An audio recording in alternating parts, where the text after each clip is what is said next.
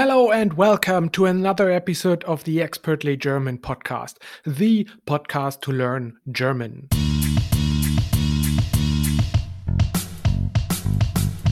Hallo und herzlich willkommen zu einer weiteren Episode des Expertly German Podcast, dem Podcast zum Deutschlernen.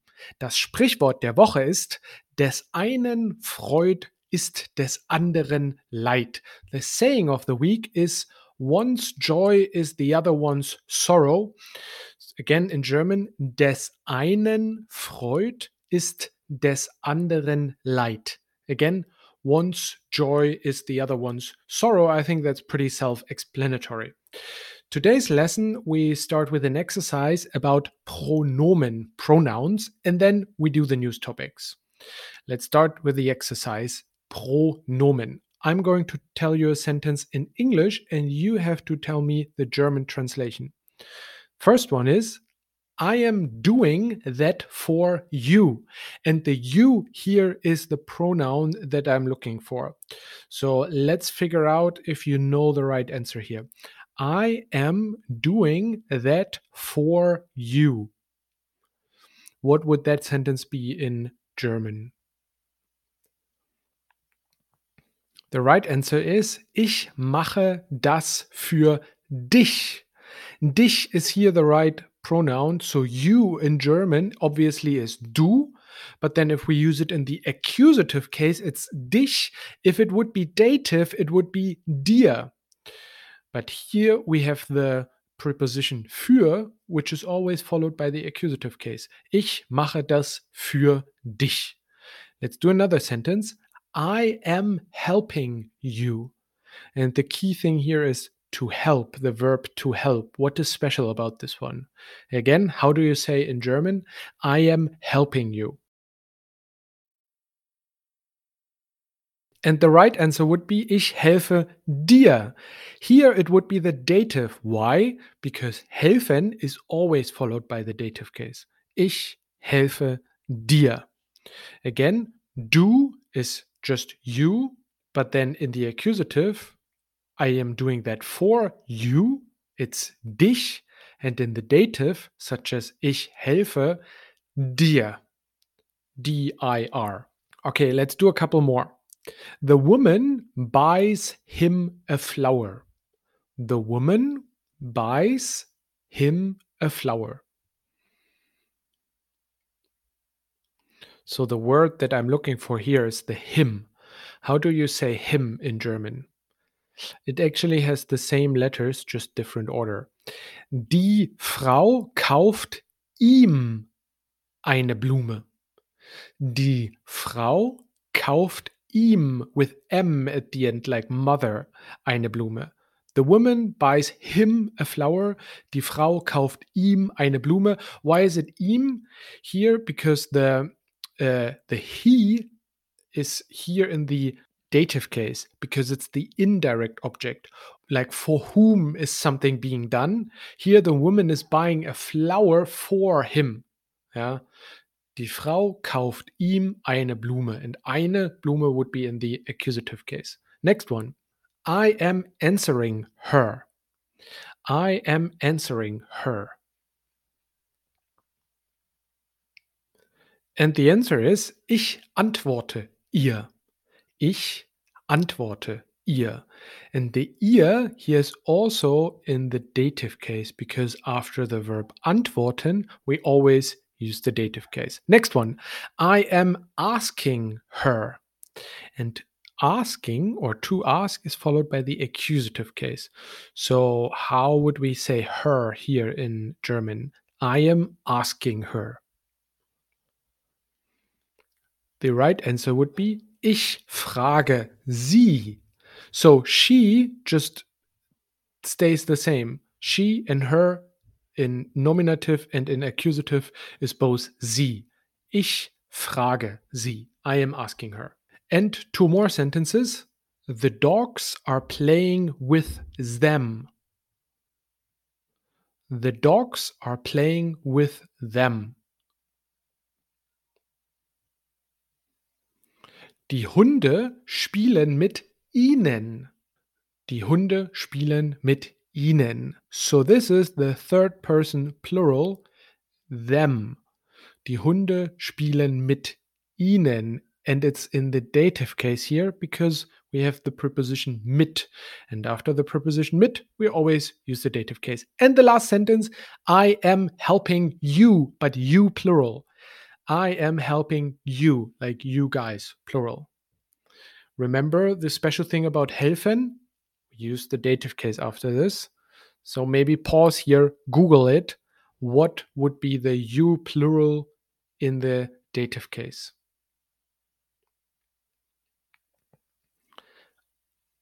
Ich helfe euch. That would be the right answer. Euch is written with an E U C H. Ich helfe euch. That would be the right answer. Okay, so that was the first exercise. Again, the topic is called pronomen or just pronouns in German, not possessive pronouns, not relative pronouns, not reflexive pronouns, or any of that, just normal pronouns. And they change if we have them in the accusative case or in the dative case. Before we continue with today's lesson, let's start the new year by learning German properly. Join my 10 week program. It's available on two levels beginners and intermediate speakers. So during the 10 weeks of the program, you will have a weekly group session with me where I teach you a certain subject of the German language. And you will have lots of opportunities to practice speaking as well. We do presentations and we do quizzes and we just practice speaking in general as well. But best of all, you will receive learning material before every lesson before every group session, where you can learn with videos, quizzes, and homework that I will provide to you. So don't waste your time. Join my program. You can find all of the information in the link in the show notes. Cool. And now we come to the news. The first one is Ein Atomkrieg darf nie geführt werden. A nuclear war must never be waged. Die fünf Atommächte USA, Russland, China, Frankreich und Großbritannien haben ihren Willen bekräftigt, gegen die Verbreitung von Atomwaffen vorzugehen.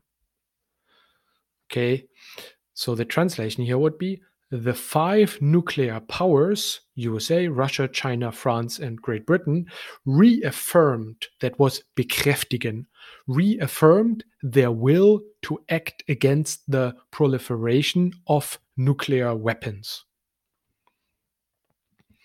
Eine weitere Verbreitung von Atomwaffen soll verhindert werden. A further spread, ja, die Verbreitung, äh, von Atomwaffen of nuclear weapons is to be prevented, to prevent es verhindern. Alle fünf Atommächte sind sich sicher, dass eine Ausbreitung der Waffen verhindert werden muss. All five nuclear powers are sure that the spread of weapons must be prevented. To prevent again, verhindern.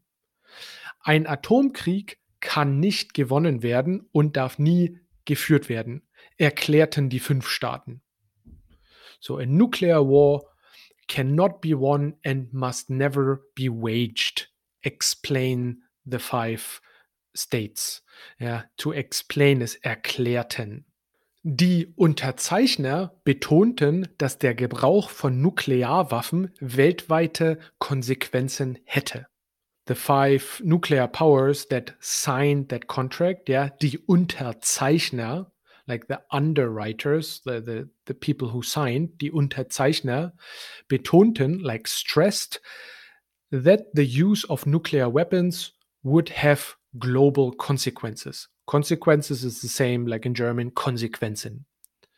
Solange sie noch existieren, sollten sie einzig und allein nur als Abschreckung dienen. As long as they still exist, they should only serve as a deterrent, die Abschreckung, the deterrent. Weiter heißt es auch, wir betonen unseren Wunsch, mit allen Staaten zusammenzuarbeiten, um ein sicheres Umfeld zu schaffen für den Fortschritt in der Abrüstung zum Ziel einer Welt ohne Atomwaffen und mit unverminderter Sicherheit für alle.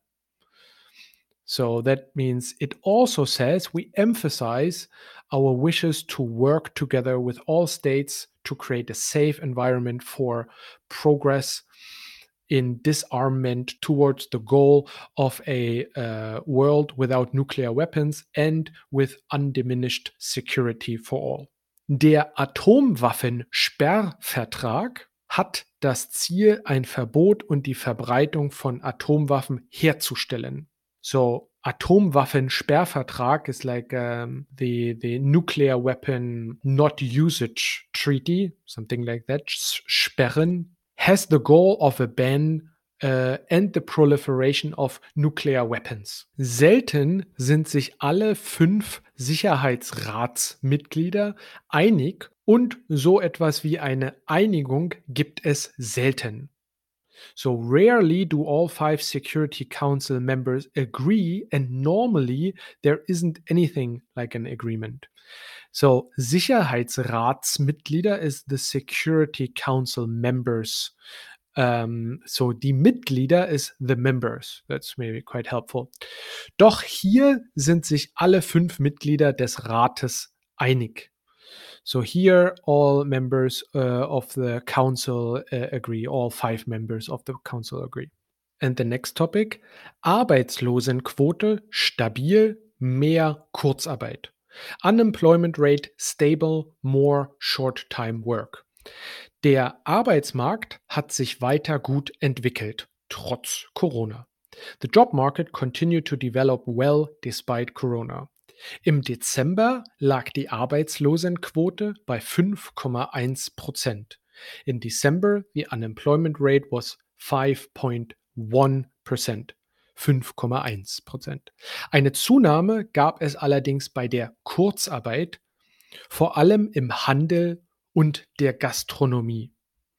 However, there was an increase, ja, die Zunahme in short-time work, like Kurzarbeit, especially in retail and catering. Im Dezember ist die Zahl der Arbeitslosen in Deutschland auf 2,33 Millionen gestiegen. In December, the number of unemployed in Germany rose to 2.3 million. Das sind 12.000 mehr als im November, aber 378.000 weniger als im Dezember 2020, teilte die, teilte die Bundesagentur für Arbeit mit. That is 12,000 more than in November, but 378,000 less than in December 2020, announced the Federal Employment Agency. Dadurch blieb die Arbeitslosenquote bei stabilen 5,1 Prozent in Deutschland. As a result, the unemployment rate remained at a stable 5.1% in Germany. Vor allem den saisonalen Effekt führt die Bundesagentur für Arbeit für den Anstieg an.